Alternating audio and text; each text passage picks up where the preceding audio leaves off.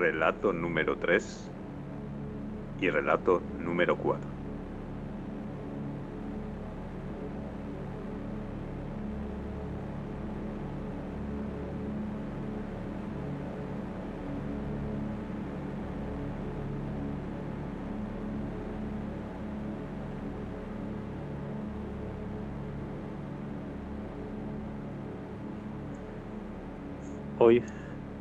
Es 25 de junio de 2021. Hoy, en una pequeña aldea de la Patagonia, se celebra un ritual por el que en el 2014 hubo un incidente que trastocaría, sin que el resto de la humanidad se diese cuenta, el destino de la civilización humana. En ese pequeño pueblo hay una planta que solo crece allí, que es como una especie de bulbo de opio, pero eh, está relleno de una sustancia gelatinosa que allí le llaman cacacapele. El cacacapele tiene unas propiedades eh, curativas bastante evidentes, es un poco como la aloe vera, pero es la textura de lo de dentro, pero además es un potente, potente psicotrópico.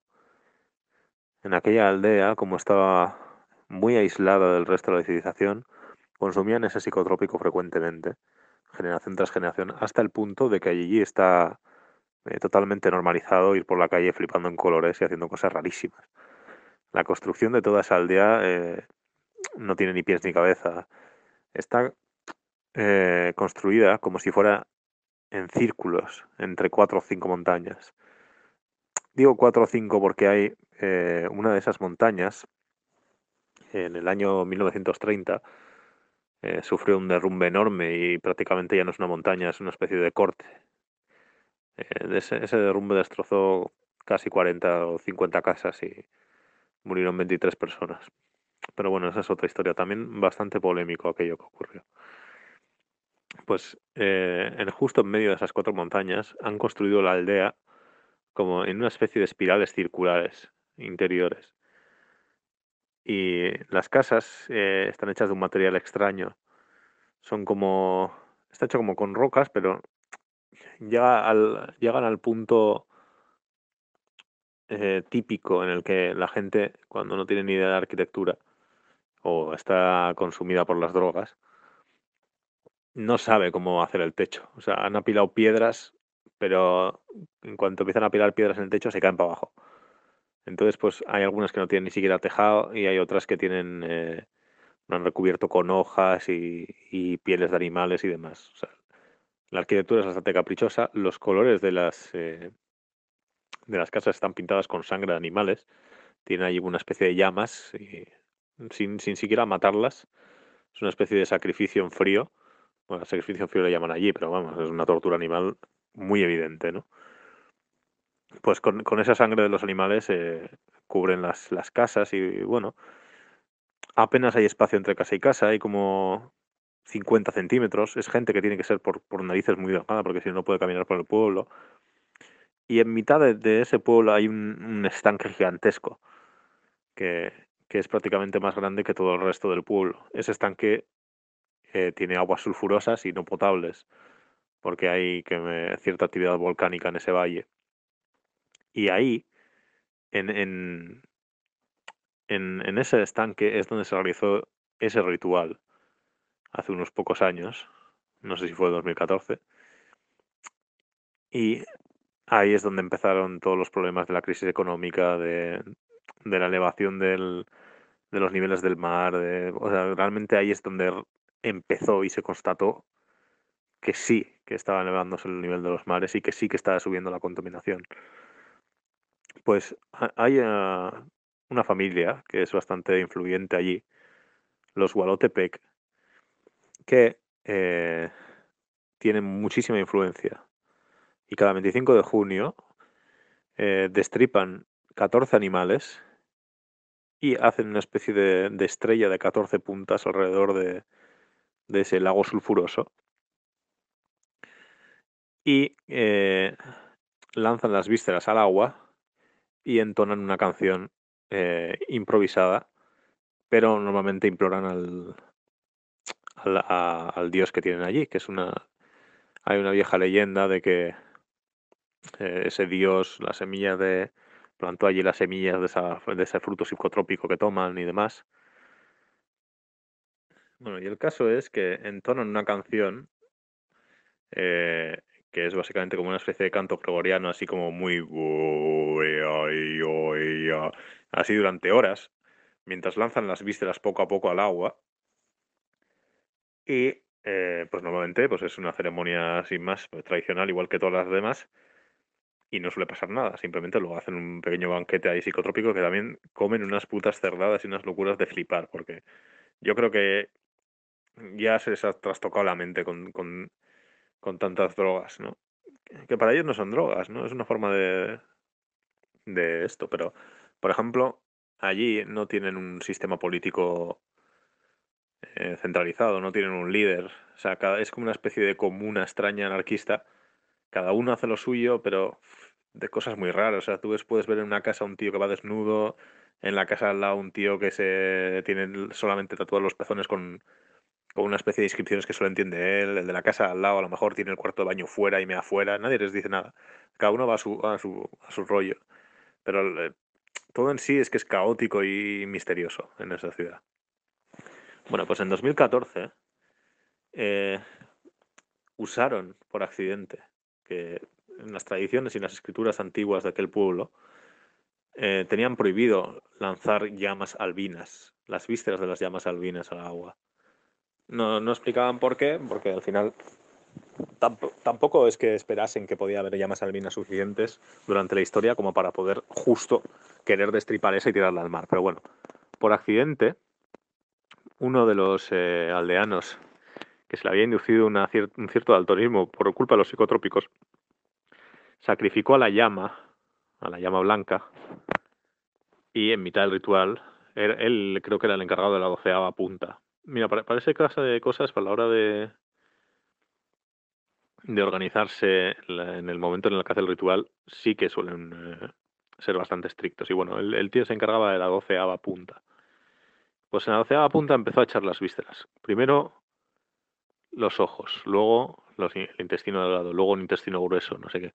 Bueno, pues cuando llegó a la parte del, del esternón, lanzó el esternón y Salió un rayo despedido entre todas las puntas, un rayo de luz que iluminó el agua de color púrpura y lanzó eh, una especie de rayo gigantesco hacia el cielo.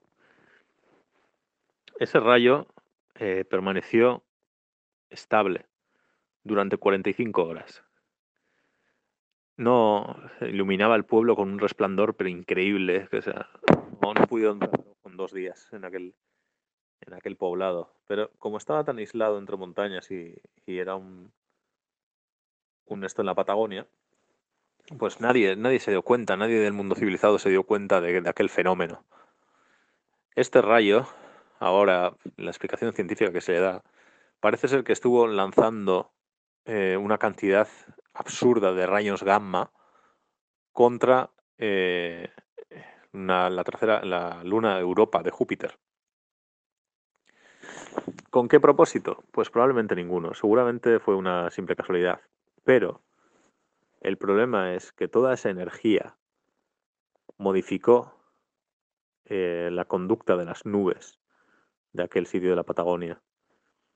Y esa lluvia modificada por la radiación gamma, durante los próximos tres meses estuvo primero eh, empapando todas las ciudades de la ciudad de Chile y de Argentina, y después se expandió por toda Latinoamérica, Norteamérica y finalmente llegó a Europa. Toda esa agua radiactiva, que tenía también eh, propiedades eh, volcánicas y propiedades de la planta psicotrópica, eh, ha empezado a modificar la conducta del grueso de la sociedad de formas muy sutiles que probablemente percibiremos en los próximos 15 o 20 años. Estos, estos que te preguntarás, ¿y qué tiene que ver esto con la elevación de los niveles del mar? Bueno, la gente, si ves cualquier estadística, cualquier, eh, cualquier gráfico, eh, la gente cada vez antes había una tendencia a irse a las eh, energías menos contaminantes, a, eh, a, intentar producir energía sostenible, a reciclar y demás. Bueno, desde el, desde el 2014, desde aquella fecha exacta, todo se ha revertido. Todos los sociólogos, antropólogos, economistas están totalmente impresionados porque no saben por qué ha habido ese cambio de tendencia. Algunos lo atribuyen a las redes sociales, otros lo atribuyen a, pues, al ascenso del populismo en Europa y demás, pero es mucha casualidad que justo desde el 25 de junio, desde que ese rayo psicotrópico púrpura salió al cielo y empezara a llover por todo el país y por todo el mundo, justo ahí, poco a poco empezó a cambiar la tendencia de la gente. ¿Cuál es el motivo por el que esta sustancia, esta agua psicotrópica, está modificando eh, la conducta de la gente para que se autodestruya el planeta? Bueno, una de las leyendas de aquel, del poblado de, de Gualotepec, no, de, sí, no sé, no sé si era Gualotepec, pero de aquel poblado, que ahora mismo no recuerdo su nombre, era que llegará un día en el que un elegido modificará la conducta de la Tierra y volverá el ser humano, retornará a la Tierra. Pues esa leyenda, si lo tomamos así de forma literal, básicamente ese rayo gamma poderosísimo lo que quiere es cambiar la conducta de la sociedad para que se destruya la civilización y se quede la tierra tranquila.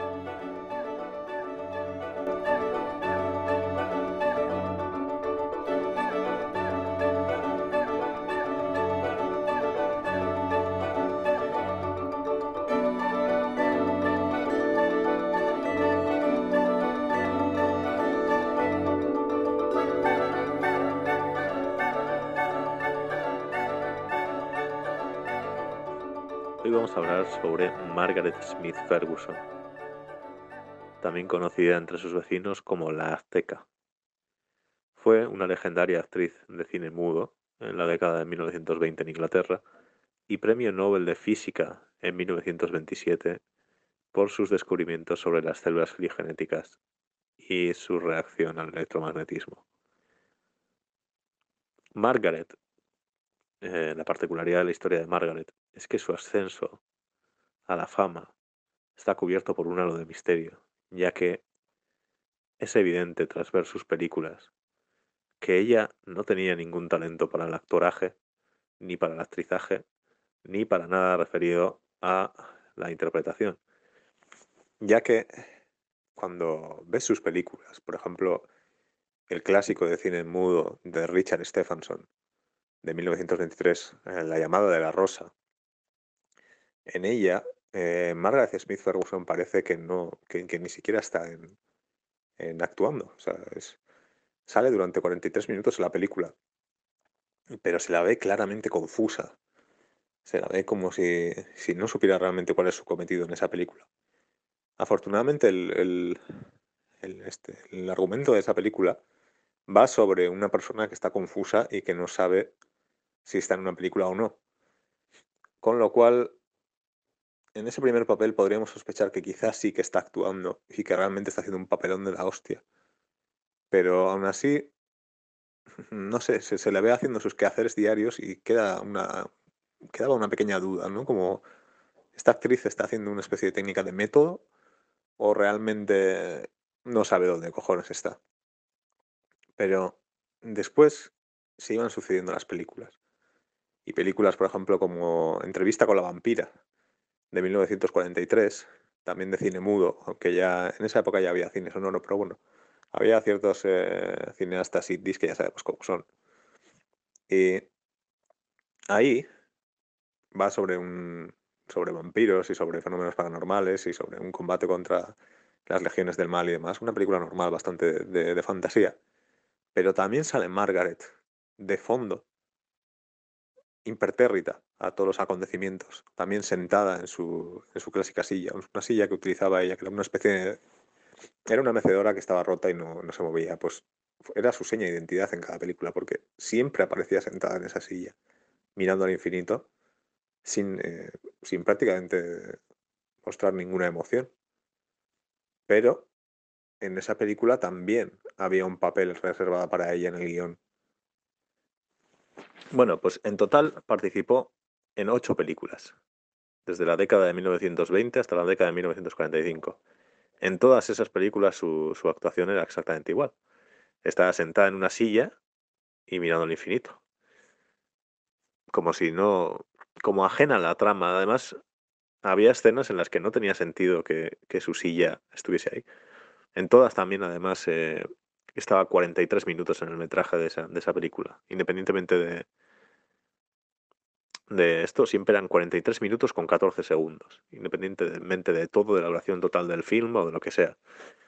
Y, y eso, quedaba igual el escenario. Podía estar en, por ejemplo, en la, en la película esta de la vampira, estaba en el castillo y ella salía detrás. Estaba en, en la calle y estaba detrás en la mecedora. De hecho, hay una escena muy curiosa que no se sabe si es un pequeño guiño del, director o simplemente un mero cazapo. Está la, vampira hablando eh, con otro personaje ahí sobre el tema de, chupar sangre y demás, pues las cosas de vampiros, y se ve por la ventana cómo está eh, suspendida en el aire eh, Margaret con su mecedora. O sea, se ve que está en la calle, ¿no? O sea, claramente en aquella época no, no estaban grabando en un, en un castillo, ¿no? no tenían el presupuesto para tal cosa. Así que tampoco tenían croma, era un decorado, ¿no? Pues le pusieron a Margaret como elevada en, una plataforma y estaba allí con la silla. O sea, no, no tenía ningún sentido. Ya casi era como una especie de broma interna.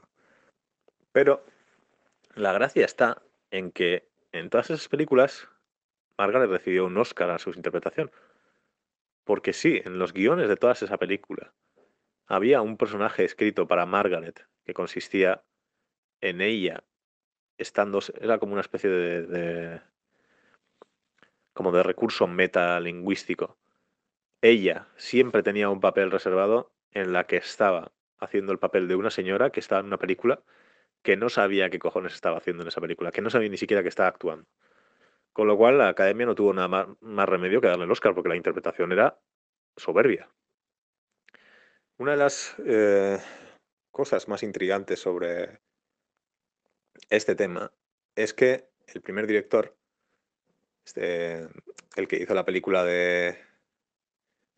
Que, en la que debutó, ahí sí que se acordaba. ¿no? Dijo, vale, voy a hacer una película sobre este tema y tal. Pero en el resto de, de películas, los directores y los guionistas no recordaban haber introducido a Margaret en esa película. O sea, es casi como si Margaret, que era una chica que en su vida personal también era muy reservada, sobre todo desde su descubrimiento sobre las células filogenéticas, no apenas hablaba. O sea, no solo estaba ajena en las películas al propio hecho de, del desarrollo de la trama y de la película, sino que en la vida real también actuaba así, parecía que, que no estaba en el mundo. Bueno, pues esos directores no, no sabían que, que, habían escrito un papel para ella.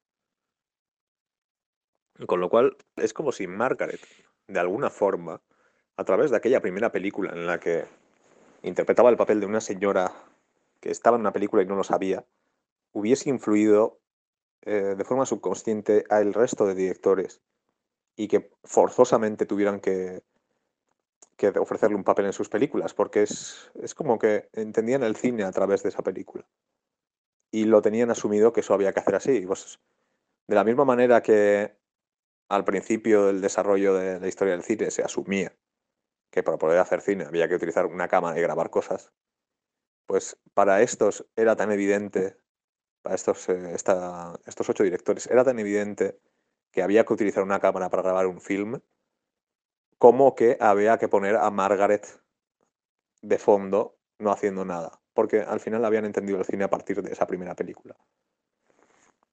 Entonces, ellos a la hora de escribir el guion es como cuando vas a escribir una carta y pones eh, eh, para mi amigo tal, que ese para mi amigo tal, cuando tú luego le vas a contar el contenido de la carta a una persona, no dices, eh, pues sí, la carta era para mi amigo tal, pues no, eso ya asumes que es parte de, los formalismos de la escritura de cartas y no comentas, ¿no? Pues para ellos meter a Margaret en el guion era como, como grapar el, el blog al terminar de escribir el guion, como, como de ponerle la tapa al boli después de terminar de escribir el guion. era algo ajeno a la construcción artística. Pues gracias a eso, Margaret, que es curioso porque nadie se acuerda de Margaret.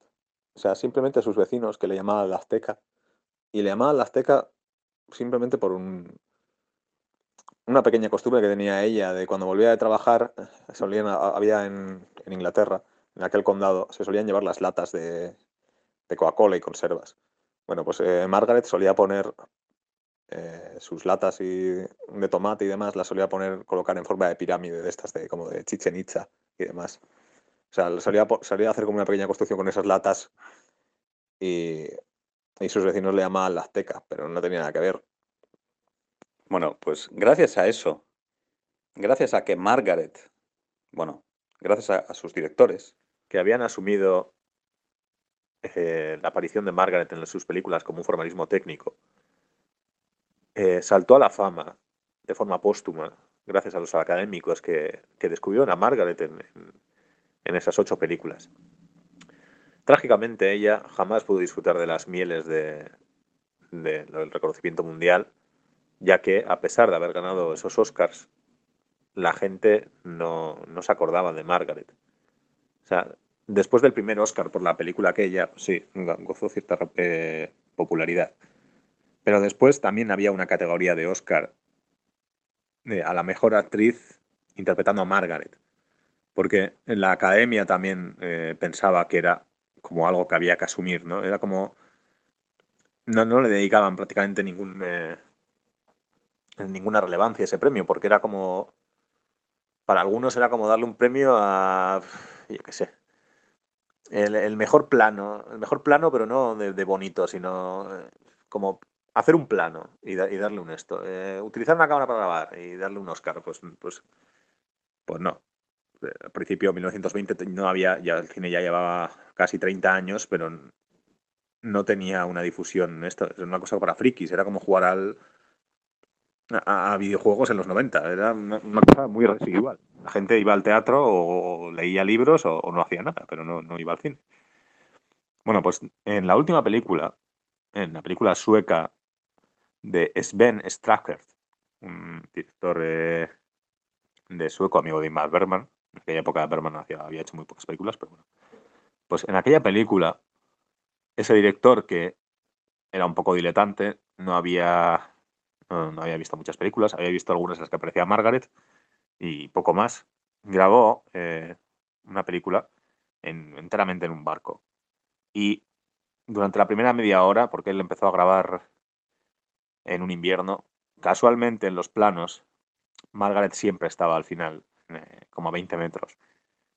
Y era un barco grande. Y Margaret estaba en, en el barco y bueno, de casualidades sí que pude estar Margaret. Pero a partir del minuto 22, eh, por casualidades de la vida, la, exigencia del, director de fotografía había que hacer un, un plano al mar. Y bueno, ya os podéis imaginar, lanzaron a Margaret al mar. Y Margaret ya tenía en aquella época como 79 años y murió congelada. Eh, nadie se dio cuenta de su muerte hasta que no revisaron los eh, académicos el metraje 30 años más tarde pero ahora es una figura mítica y legendaria de la historia del cine porque al final nos, permite ver esa forma primitiva que tenían los, eh, los primeros cinematógrafos en hacer sus películas. No, esas atrocidades que podían llegar a cometer en nombre del arte. Era como, como lo que podemos pensar ahora de los, de los bufones de la corte o de de, los combates en los coliseos, eran brutalidades que se hacían y la gente decía, bueno, pues tienen que ser así, tienen que morir, tenemos que reírnos de este enano. Pues es así, son crueldades que ahora nos damos cuenta que son crueldades, pero que en su época nada. Está bien porque por lo menos en este caso no es un gladiador anónimo, no es un bufón de la corte anónimo, es Margaret, Margaret la azteca. Y ahora podemos eh, rendirle tributo y bueno, tenemos ahí sus películas en las que podemos disfrutar de sus eh, excelentes interpretaciones y sus contribuciones eh, infinitas al desarrollo contemporáneo del cine. Gracias.